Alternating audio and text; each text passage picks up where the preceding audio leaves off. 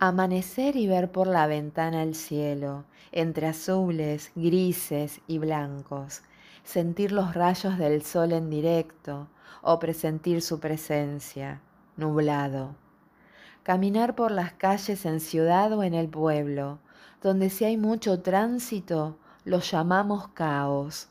Saber que el día, entre opacos y claros, más dependen de uno que del destino marcado sentarse a la mesa con nuestros seres amados, aún entre muecas y frunces, sentirnos colmados, compartir una vuelta al cine o a tomar un helado y que solo nos irrumpa un trueno o un fuerte relámpago.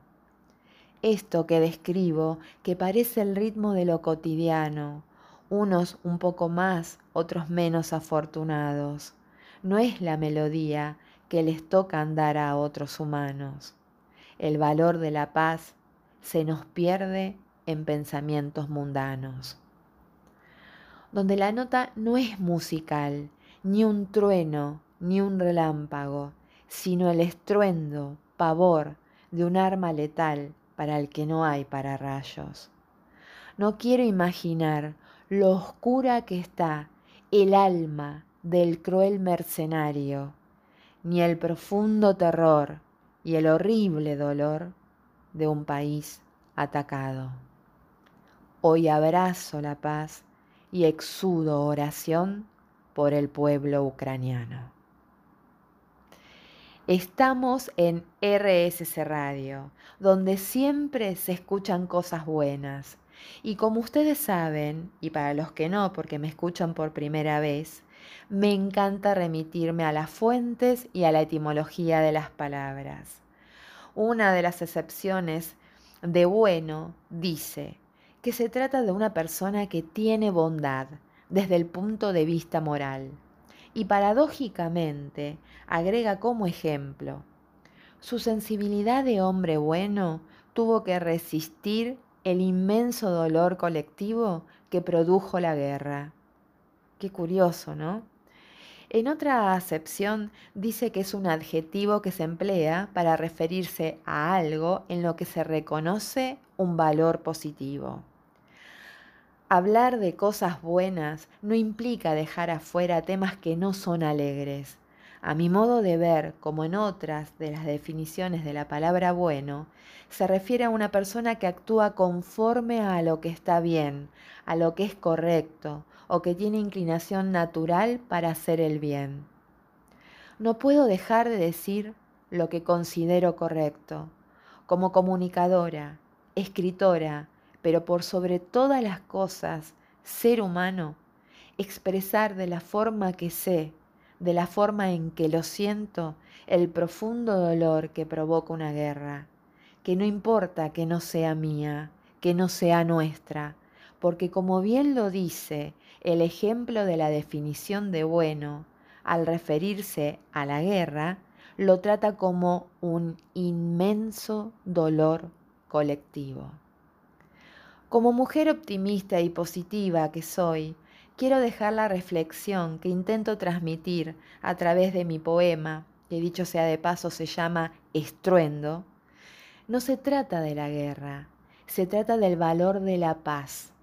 Esa paz que muchos tenemos, pero que no le damos el valor que se merece. Y no significa que tengamos que vivir pensando en las cosas malas que podrían pasar, sino en respirar profundo y agradecer cada día todo lo bueno que nos pasa. En este momento solo quiero que recuerdes poner en la lista de las cosas para agradecer la palabra paz y no como un cartel de buenos deseos, ¿eh? sino como la postal de mirar el cielo sin el más mínimo temor de que un proyectil lo atraviese y siembre el terror de lo inimaginable. Este es el cuaderno de Silvia, poesía y reflexiones para tu alma. Hoy, martes feriado por carnaval, me estoy tomando un merecido descanso, pero quería pasar un momento para saludarlos y darles las gracias por estar siempre ahí, del otro lado.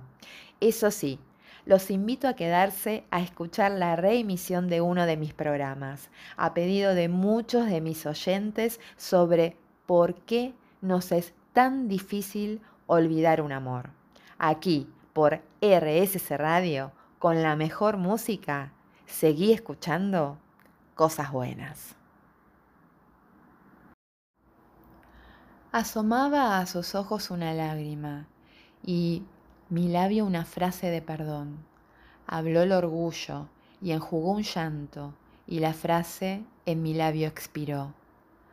Yo voy por un camino, ella por otro, pero al pensar en nuestro mutuo amor, yo digo aún, ¿por qué callé aquel día? Y ella dirá, ¿por qué no lloré yo? Es cuestión de palabras, y no obstante, ni tú ni yo jamás, después de lo pasado, convendremos en quién la culpa está. Lástima que el amor un diccionario no tenga donde hallar cuando el orgullo es simplemente orgullo y cuando es dignidad. Esta es la rima número 30 de Gustavo Adolfo Ecker, nacido en Sevilla el 17 de febrero de 1836. Becker solía repetir la frase de Lamartine, la mejor poesía es aquella que no se escribe. Es así que en sus 76 cortas rimas concentró la poesía que hubiera querido verter en numerosos poemas más extensos que no escribió. Leí a Becker de muy joven y, además de los genes de mi amado padre que escribía inolvidables poemas de forma anónima, fue la razón de mi encanto por la escritura en rima. Hacia 1858, Gustavo conoció a Josefina Spin, una bella señorita de ojos azules, y empezó a cortejarla. Pronto, sin embargo, se fijó en la que sería su musa irremediable, la hermana de Josefina y hermosa cantante de ópera, Julia Spin.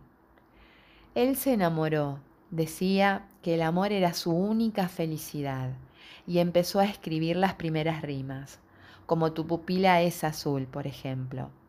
Pero la relación no llegó a consolidarse porque ella tenía más altas miras y le disgustaba la vida bohemia del escritor, que aún no era famoso y digamos que se lo perdió. Después, entre 1859 y 1860, amó con pasión a una dama. La amante, fuera quien fuera, se cansó de él y su abandono lo sumió en la desesperación. Los expertos no se ponen de acuerdo en cuál de ellas pudo ser su musa más constante, o si ninguna de ellas concibiendo algún tipo de ideal de mujer. Pero sin duda me animaría a decir yo, inolvidables. Alguna vez la encuentro por el mundo y pasa junto a mí y pasa sonriéndose y yo digo, ¿cómo puede reír? Luego asoma a mi labio otra sonrisa, máscara del dolor, y entonces pienso, ¿acaso ella se ríe como me río yo? Con la rima número 14 de este escritor, que cada vez que lo leo me conmueve, doy introducción al tema de hoy, ¿por qué nos es tan difícil olvidar un amor? Una página así livianita de mi cuaderno para este martes entre nublado y lluvioso. Quédate conmigo, te espero luego de la pausa, con la mejor música, escuchando siempre cosas buenas. ¿Cuántas veces, amor, te amé sin verte y tal vez sin recuerdo, sin reconocer tu mirada, sin mirarte, centaura, en regiones contrarias, en un mediodía quemante, eras solo el aroma de los cereales que amo. Tal vez te vi, te supuse al pasar levantando una copa en Angola a la luz de la luna de junio, o eras tú la cintura de aquella guitarra que toqué en las tinieblas y sonó como el mar desmedido. Te amé sin que yo lo supiera y busqué tu memoria. En las casas vacías entré con linterna a robar tu retrato, pero yo ya sabía cómo era. De pronto, mientras ibas conmigo, te toqué y se detuvo mi vida. Frente a mis ojos estabas, reinándome y reinas, como hoguera en los bosques, el fuego es tu reino. Este es el soneto 22 de Pablo Neruda, poeta chileno, Premio Nobel de Literatura en 1971 y una de las máximas figuras de la lírica hispanoamericana del siglo XX. De muy joven, Pablo escribió el que se estima es el libro más leído de la historia de la poesía, de 20 poemas de amor y una canción desesperada. Esto lo hizo en el año 1924. Lo escribió a los 20 años y a su muerte se habían editado 2 millones de ejemplares.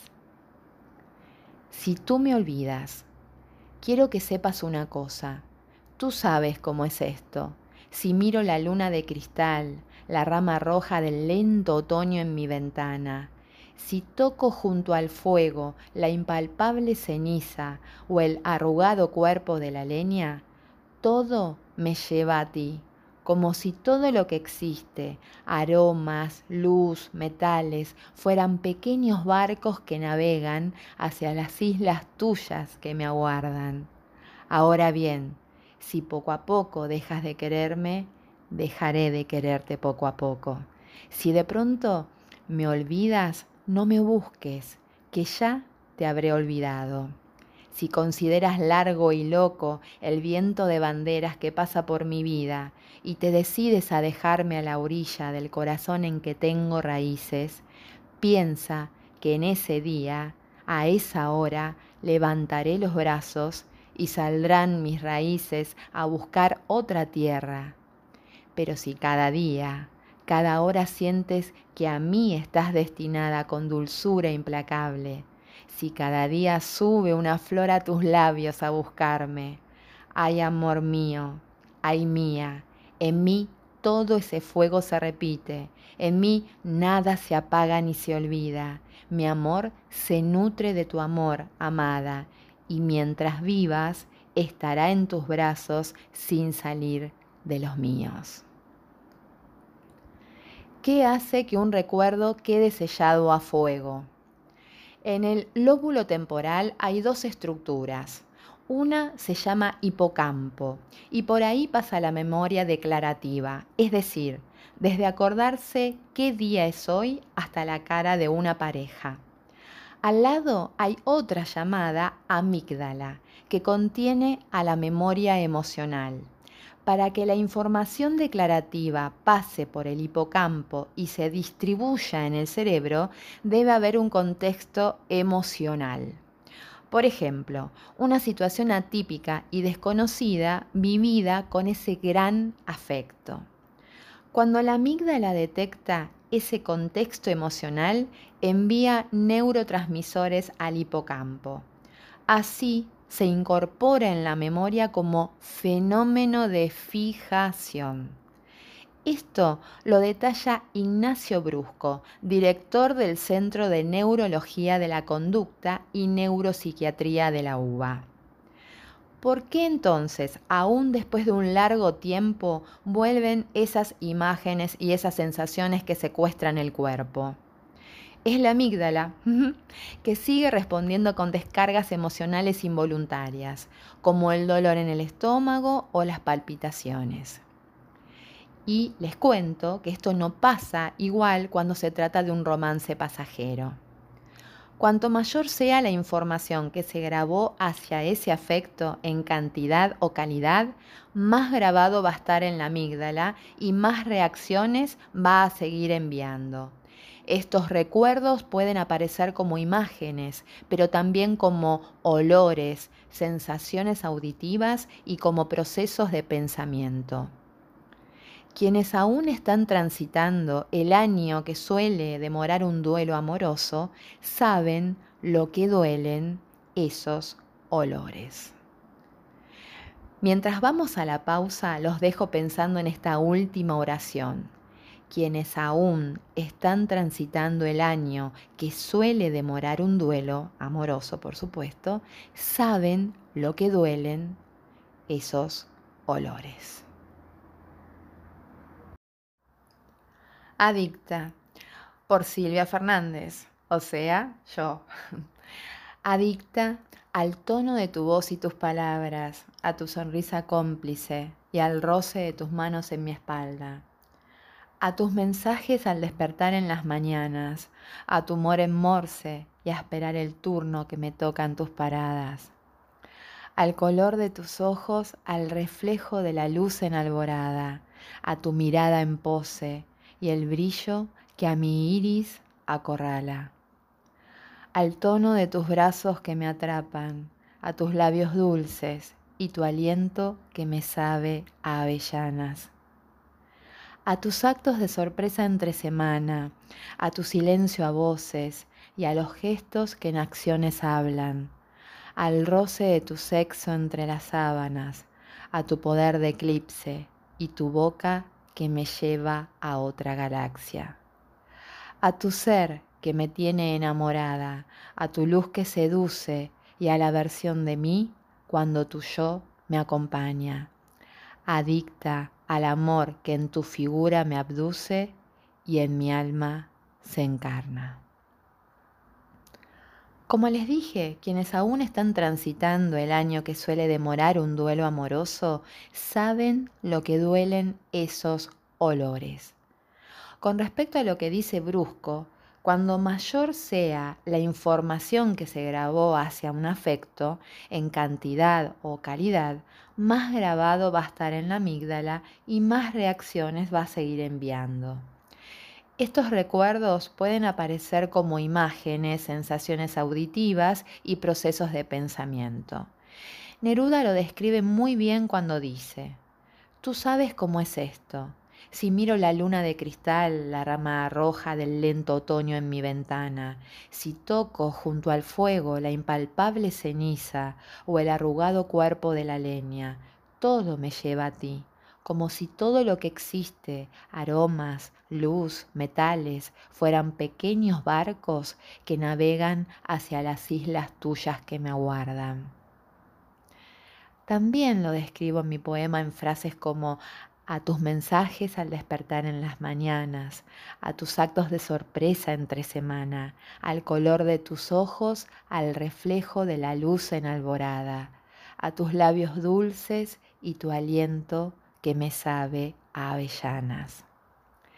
Es así, como situaciones simples como mirar a los ojos al otro, se transforma en base a un contexto especial e intensamente emocional en una fijación en la memoria.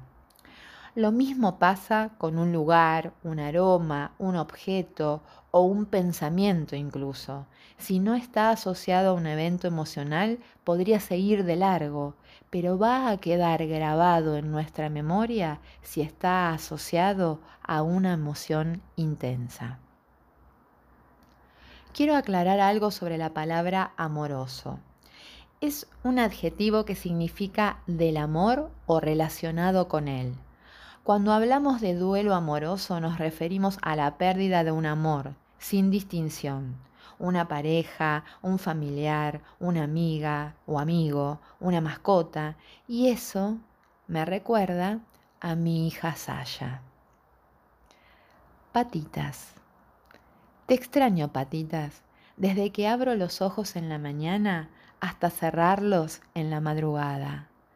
Te extraño, hija mía, a tu hocico húmedo, tus redondas patitas y tus blancas orejitas trianguladas a tus ojos almendrados y toda la belleza de este mundo dibujada en tu mirada, a tu pelaje de nieve con notas color plata y la suavidad de la seda que aún siento en mis palmas y en mi cara.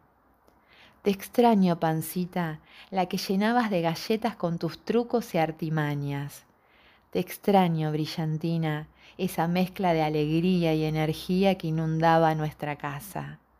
Al sonido sigiloso de tus pasos persiguiéndome la espalda, a tu sinfín de travesuras con la que a mi atención acaparabas, a las peleas madre-hija por marcar quién era el alfa, a tus tarascones al aire cuando estabas enojada. Te extraño, vida mía, y no hay forma de expresarlo con palabras. El amor que yo te tengo, nada, absolutamente nada, lo reemplaza. Me llamaste desde una vidriera un día para llevarte a casa y nunca imaginé que en realidad no era yo quien te compraba. Aquel día, blanco pompón, me compraste el corazón envuelto en alma. Sayita, mi hija canina, uno de mis grandes amores. Un evento emocional podría seguir de largo, pero va a quedar grabado en nuestra memoria si está asociado a una emoción intensa, sea cual sea la fuente del afecto. Los dejo unos minutos, escuchen buena música, pero no se me distraigan, por favor. Mientras reflexionen, mírense, redescúbranse, regreso enseguida. Hola, gracias por seguir acompañándome en este nuevo día y horario. A partir de ahora, todos los martes a las 20 horas. Mis poemas en verso libre hablan en la mayoría de los casos de sentimientos. Culpable describe en forma analítica y emocional el sentimiento de culpa. Luego de haber dado marco al tema desde el psicoanálisis, los invito a repasarla y comprenderla mejor. Estoy aquí, sentada en el banquillo de los acusados. Más que la sentencia es el proceso que me mantiene inerte y con la cabeza baja. Si no puedo poner en palabras la angustia que me provoca la culpa, para no lidiar con esa angustia, puedo sobreactuar para no pensar o recurrir a la inhibición, no hacer nada para que nada pase, para no sentir nada. No pienso para no pagar el precio de la deuda. Prácticamente estamos entregados, pero el proceso es la angustia, el dolor del goce del sacrificio. Implacable será el veredicto del jurado, He visto en sus pupilas mi deceso y presiento el frío metal que a mis muñecas atan. Es inevitable, todos somos culpables, es inherente a la raza humana, nadie se salva de su super yo. No hay lugar para indulgencia al crucificado. Las pruebas trazaron el pretexto en las que las acciones punitivas anclan ya sabemos también que no seremos perdonados. Las pruebas están a la vista, no somos perfectos, no somos el vivo cumplimiento de nuestro ideal como personas. Perdí la cuenta de los regresos a este banco desgastado y de los buenos momentos perdidos por eso, cuando mi genio, implacable, delata. ¿Cuántas veces a lo largo de la vida nos sentamos en el banquillo de los acusados? Solitos vamos, cuando nuestro super yo nos manda al frente si otra vez no cumplimos con sus estándares. En el mientras tanto, nos perdemos de los buenos momentos, expectantes. En lo que haré, en lo que hago, o lo que hice en pasado. En mi juicio moral no hay ilesos. Si cometí un error, de castigo se trata. Si traicioné mis valores, la única forma de saldar la deuda es siendo castigado. Y muy en el interior, la felicidad y el amor se han truncado, apenas se disfrutan recesos, hasta que el mazo otra vez la sesión levanta. Y claro, la felicidad y el amor se nos niega. Ese es el precio a pagar. Lo disfrutamos cuando nuestro super yo anda distraído o nosotros andamos demasiado derechitos. hasta volver al banquillo de los acusados. Al reo queremos verlo ahorcado por sus pecados, o al menos vivir preso de sentimientos que miserable lo hagan. ¿Saben que existe evidencia que muchos crímenes son cometidos para pagar el precio de la culpa? Si no logran ser castigados en la magnitud que entienden deben serlo, buscarán el modo de recibir el castigo. Cuanto más grave la falla moral, mayor la pena autoinfligida. No hay verdugo más temible que nuestro inconsciente vejado, responsable e inconfeso que al estrado nos lleva por razones vanas. En verdad es el verdugo más temible. Nos autoflagelamos y como ya sabemos, las razones están vacías de contenido real. Si no hallamos la raíz en el seso, el sentimiento de culpa nos mata. Para sanar, para comprender el origen de lo que nos hace sentir culpables, debemos llegar a la raíz en nuestro inconsciente, hallar el verdadero motivo. Si no, no vivimos, en sentido figurado, pero no menos grave. Los espero en el último bloque. Les prometo, como cada programa, que siempre hay una luz al final de camino, una salida, una puerta al paraíso del bienestar, del mejor vivir. Y, es mi gran anhelo acompañarlos en esa dirección. Gracias por dejarme entrar en sus casas, sus oficinas, en sus mentes y en sus corazones. No podría estar más agradecida. Cruzar la puerta. Me encuentro dando pasos lentos hacia una puerta imaginaria, esa que tu corazón esquiva y tu cerebro enfoca sin olvidarla. Busco en el camino objetos que den la espera necesaria, esa en la que tu corazón respira y a tus neuronas mata por no oxigenarlas. Suelto plegarias de aliento al cielo de manera diaria, de las que hacen que el alma ría y la mente sepa que han sido vanas. Miro a los costados cestos donde arrojar las piedras lapidarias, esas que el corazón olvida y la razón recuerda para no tropezarlas. Camino hacia el portal perfecto para no sentirme tan solitaria, ese que al corazón fastidia, pero a mi mente le dará calma. Temo por este intelecto que me empuja a ser temeraria, ese que al corazón entibia y a la mente quita toda esperanza. Siento que ya no hay pretexto para que el telón caiga, ese que al corazón es un velo y a la mente una gran muralla. Sé que al cruzar la puerta no habrá regreso, tragaré la llave para confinarla. El corazón me dirá gallina, la mente valor por dejar atrás lo que me mataba. Y no sabré nunca quién tuvo razón, pero sí el perdedor tras la puerta cerrada. Espero les haya gustado este poema de mi autoría, pero sobre todo que haya tocado alguna fibra que despierte la emoción necesaria para reflexionar. Como hemos visto hasta el momento, el duelo no solo precede a la muerte de alguien a quien se amó, también existe el duelo amoroso que se origina en la pérdida, aunque no sea física.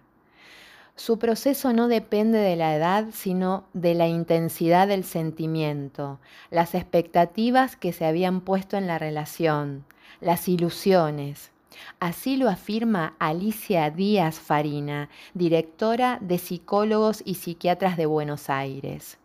La angustia, a veces combinada con depresión, aparece porque ese objeto amoroso se llevó algo mío, lo que deposité en la relación, desde los proyectos hasta qué voy a cocinar cuando llego a casa.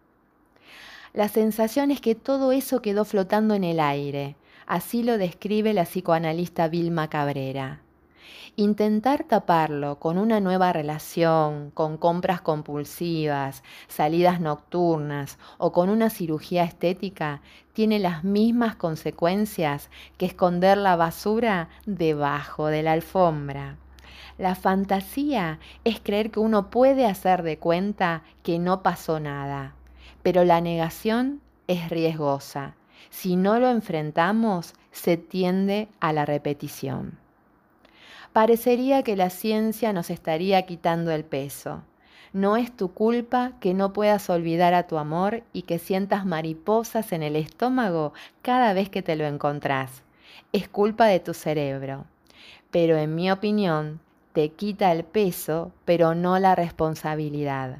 Sabiendo ya cómo funciona nuestra mente, podemos accionar en resolver la situación que nos esté quitando bienestar. Yo suelo encontrar herramientas en los lugares más insólitos. Recuerdo una película llamada, o al menos en su traducción al español, Aprendiendo a olvidar. El personaje principal perdió a su esposa y la depresión lo llevó a un grupo de ayuda. Entre los ejercicios que le dio el guía del grupo estaba el de poner en un frasco pequeño el contenido de un huevo, cerrarlo y dejar que se pudra. Entonces, cada vez que venía la melancolía, la tristeza o el llanto, tenía que abrir y oler el frasco, que por supuesto, Dios mío, era nauseabundo. Esto hacía que cada vez que venían estos recuerdos que lo ponían mal, fuera más fuerte el salir de esa situación con tal de no oler el frasco que el dejarse llevar por la angustia. Existen maneras de guiar a nuestro cerebro a lugares que nos hagan sentir mejor. No todo estímulo debe ser negativo, quédense tranquilos. Lo necesario es, como siempre, tomar conciencia, ser decididos. Si hacemos las cosas bien, va a doler, pero va a durar menos. Si intentamos saltear el sentimiento de duelo, viviremos en duelo prácticamente para siempre. Si un amor no nos hace feliz o si irremediablemente lo perdimos, no anclemos nuestros pensamientos en todo lo bueno, recordemos también todo lo malo. Y si tuvieron la suerte de que fuera demasiado bueno, pensemos que muchas personas no logran ese milagro en sus vidas. Agradezcan por lo vivido y sepan que si lo lograron una vez, volverá a pasar, porque por algo nos pasó, porque estábamos preparados para recibirlo. Los espero el próximo martes a las 20 horas aquí, en el cuaderno de Silvia, poesía y reflexiones para tu alma, por RSC Radio y también los invito a seguirme en mi Instagram bajo el mismo nombre con guiones intermedios. Gracias totales por acompañarme. Quédate en RSC Radio, seguí escuchando cosas buenas.